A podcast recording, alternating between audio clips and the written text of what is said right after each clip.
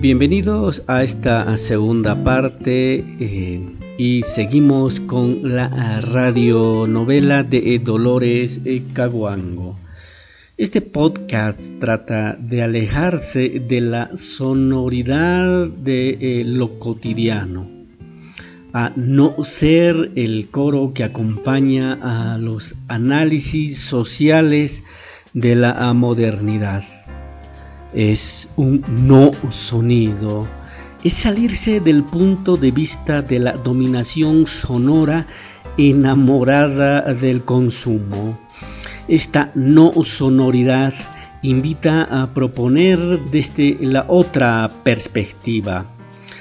Las sonoridades políticas y sonoridades sociales desde el análisis de eh, la antropología, desde la etnohistoria, eh, que atraviesan el arte, el teatro, las poesías y las otras estéticas, y poner a la conciencia de Occidente como sujetos y hoy en crisis. Es necesario acudir a los conocimientos otros como el de los indígenas amazónicos, e indígenas andinos, indígenas chaqueños y escuchar y mirar desde el corazón como observó el etnógrafo Alexander Surrales en sus trabajos de eh, la Amazonía peruana, o el perspectivismo amerindio de Eduardo Viveiros de Castro en sus trabajos etnográficos en la Amazonía brasilera. Desarrollaremos desde estos otros puntos de vista epistémicos lo que eh, sucede en esta radionovela de eh, Dolores Caguanco. En esta ocasión seguiremos con la radionovela de eh, Dolores Caguango y casi al finalizar desde la antropología de Rita Segato y desde su posición contrapedagógica realizaremos una síntesis de lo escuchado. Escuchemos el capítulo 2 de la radionovela Dolores Cacuango. Juan, Juan, pata Jungi. No te mueras todavía, Juan. ¿Qué va a ser de nosotros?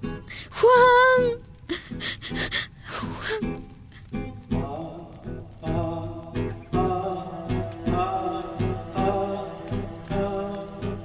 Mi abuelo Juan murió. Ahí fue más miseria para nuestra familia, porque el Guasipungo no heredaban mujeres. Buscaré trabajo, mamita, para ayudarle a usted y a mis hermanos. ¿Pero dónde, pues, hijita? Solo hay trabajo en la hacienda de los curas. Los frailes mercenarios tomaron a mi mamá como servicio. Las mujeres servicias trabajaban en casa del amo. Jornadas de 12 y hasta 18 horas, sin sueldo, solo por la comida. Pareces una chica muy viva, Dolores. Gracias, gracias, padrecito. Te quedarás aquí, con nosotros. Eran cinco curas españoles. Un tal Bozano, un tal Robalino, pero el peor era el jefe, Antonio Castillo se llamaba. Y además, ya estás en edad de casarte. Debes tomar un hombre. ¿Y para qué? Te vas a casar, como toda mujer cristiana debe hacer. Ay, ¿para qué pues voy a estar casando? ¿Cómo que para qué? Para tener hijos. Necesitamos mano de obra en la hacienda. y la primera noche, señor cura. ¿Qué, qué dice el mayordomo? Nada, nada. Todo su tiempo. Ahora, a buscar marido. ¿El qué ¿Y si no quiero? Es una orden. Si no quiero, digo. no entiendes, guambra bruta.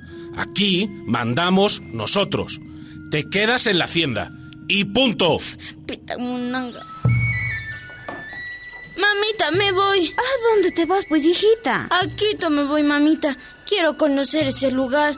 Allá estos sotanudos mandan la plata que sale de la hacienda, dicen. ¿Cómo vas a ir, pues, solita, mija? El mayordomo habló de... de la primera noche. ¿Qué después de su mamita? Ay, hijita, la primera noche. Curas y mayordomos dicen que tienen derecho antes que marido. ¿Qué es, pues? Que ellos no son curitas. Ellos son patrones, pues. La sotana es solo por encima. Sí, hijita, mejor, ándate nomás. Y se fue. Mi mamá huyó de la hacienda. Aprovechó el viaje a Quito de unos arrieros y se metió en la caravana. Lleve, llevando. ¡Ey, ey, ey! A ver. Lleve, vea. ¿Y esa guambrita a dónde vas? A pie hizo camino en tres días y dos noches, subiendo y bajando cuestas, atravesando quebradas. El señor Blanco. Así llamaban al volcán Cayambe. Los arrieros los saludaban y luego paraban en los pueblos del camino. Guayabamba, Calderón. ¿Y ustedes conocen a alguien en esa ciudad? Claro. Yo quiero trabajar. Verás, guambres. Sí, Te vamos a dejar en casa de un militar. militar. Sí, entiendes, un militar. Su esposa anda buscando hace rato una longa para trabajo en casa. Bueno, pues tal vez militar es mejor que sótanudo.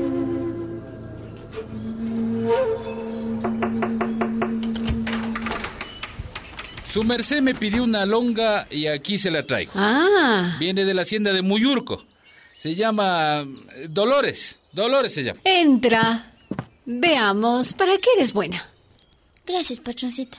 No hablas bien español, ¿verdad? Eh, no, no, no, patroncita. Mejor. Así te mantienes en silencio. A partir de ahora eres una propia. ¿Cómo, cómo dice patroncita? Propia. Mía. Harás todo lo que yo te pida.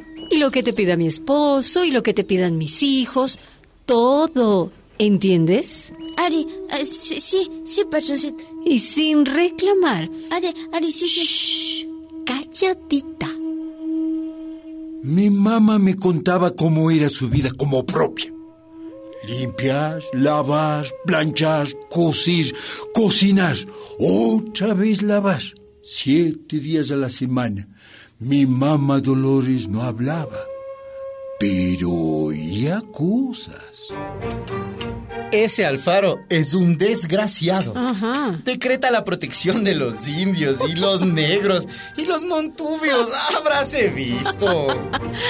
Y ahora tiene la idea loca de unir el mar con la sierra. Un ferrocarril.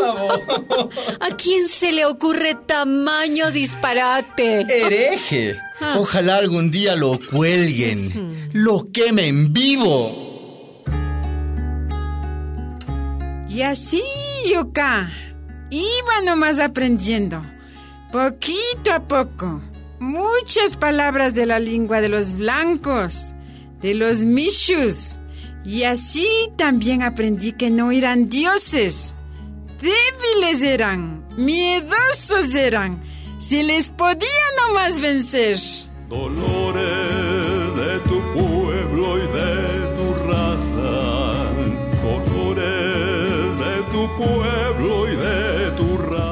Una producción de la Fundación Rosa Luxemburg y radialistas apasionadas y apasionados.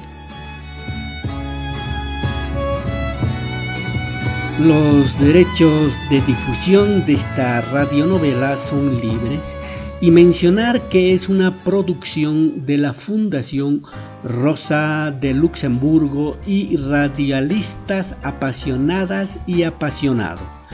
La categoría género en Dolores Caguango ya desde muy niña en sus palabras se orienta a desencializar, desbiologizar la noción de mujer.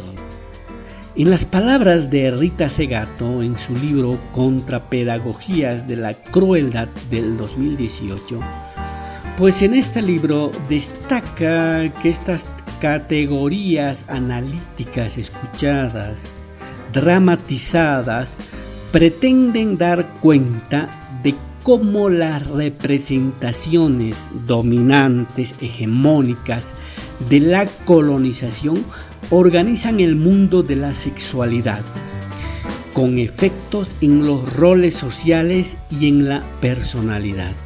Segato dice, la historia de la burocracia colonial no es la historia de las mujeres. Ecuador, Bolivia, la Argentina, Brasil, el continente latinoamericano fue atravesado por un colonialismo sexista donde el punto de vista es someter a toda corporalidad distinta al cuerpo del colonizador. Nos estaremos encontrando en el siguiente podcast.